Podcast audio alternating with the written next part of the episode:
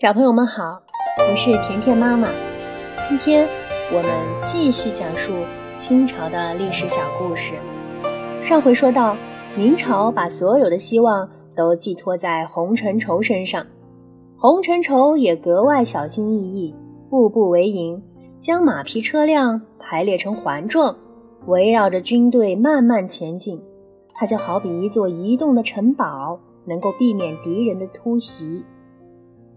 不过，皇帝身边的太监大臣却七嘴八舌的要思宗催促洪承畴快点决战，还批评他不够勇敢，行军太慢，浪费粮草费用。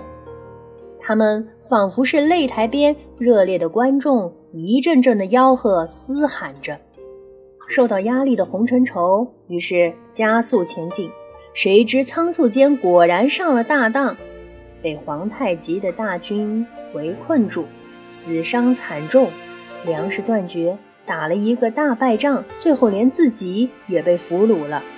洪承畴坚决不肯投降，他的表现连敌人也很佩服，明朝的人也以他的誓死不屈为荣。大家都听说他已遭到杀害，还不禁为他哀痛不已呢。意料之外的是。洪承畴却投降了，皇太极异常高兴，而明朝的文武百官则感到愤怒与尴尬，他们甚至不愿意相信那是真的。皇太极啊，对洪承畴那是非常礼遇优厚的，就连满洲的官员也感到妒忌。然而，皇太极提醒大家说：“我们要夺取明朝江山。”如今有了最好的向导，怎么能不厚待他呢？眼看清军就要大举入侵，不巧的是，皇太极却突然死去，所以这件事就耽搁了下来。不过呢，明朝并没有因此获得喘息的机会，因为闯王打到了北京城下，大家原本以为洪承畴虽然兵败。只要把长城和山海关牢牢的守护紧，应该还不至于大难临头。没想到，原先在朝廷的眼里，那些没饭吃的乌合之众已经兵强马壮、杀气腾腾的兵临城下。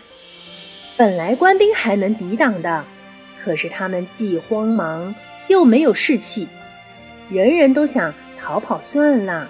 有几位太监。觉得投降李自成或许还能继续享受富贵，所以便偷偷打开城门，让敌军长驱直入。明思宗走投无路，只好跑到皇宫北面的小山坡上，找了一棵小树上吊而死。在死前，他还说过一句话：“我这个国君可不是亡国之君，而我的臣子却尽是亡国之臣。”有一种人失败时总要责怪同伴，说都是你害的。明思宗大概就是属于这类性格的人吧。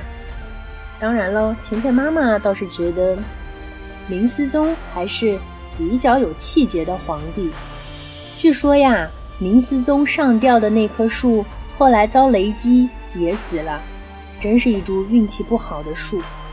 如今人们在那个原址又栽了一棵树，并且。做上了标记。传国两百七十多年的明朝帝国灭亡了。这一年呢是公元一六四四年。进入北京城的李自成感觉志得意满，他已经是个皇帝了，而不再是被官兵追赶的强盗了。他把那些贪官污吏和太监们捉起来严刑拷打。要他们缴出私藏的钱财，这本来是件大快人心的事。可是李自成和他带领的将士大多是农民出身的乡下人，实在没见过这么多财宝、美女和玩乐的排场。他们也很想尝试过一种流寇所不敢梦想的生活。我们知道，从小顽劣成性的孩子，大了或许也能成为了不起的人物。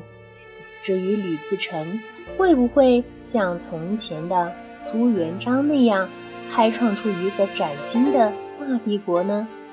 虎视眈眈的清军会不会杀进山海关呢？我们不禁要提心吊胆了。好啦，小朋友们，这就是今天的历史小故事。我是甜甜妈妈，我们明天再见。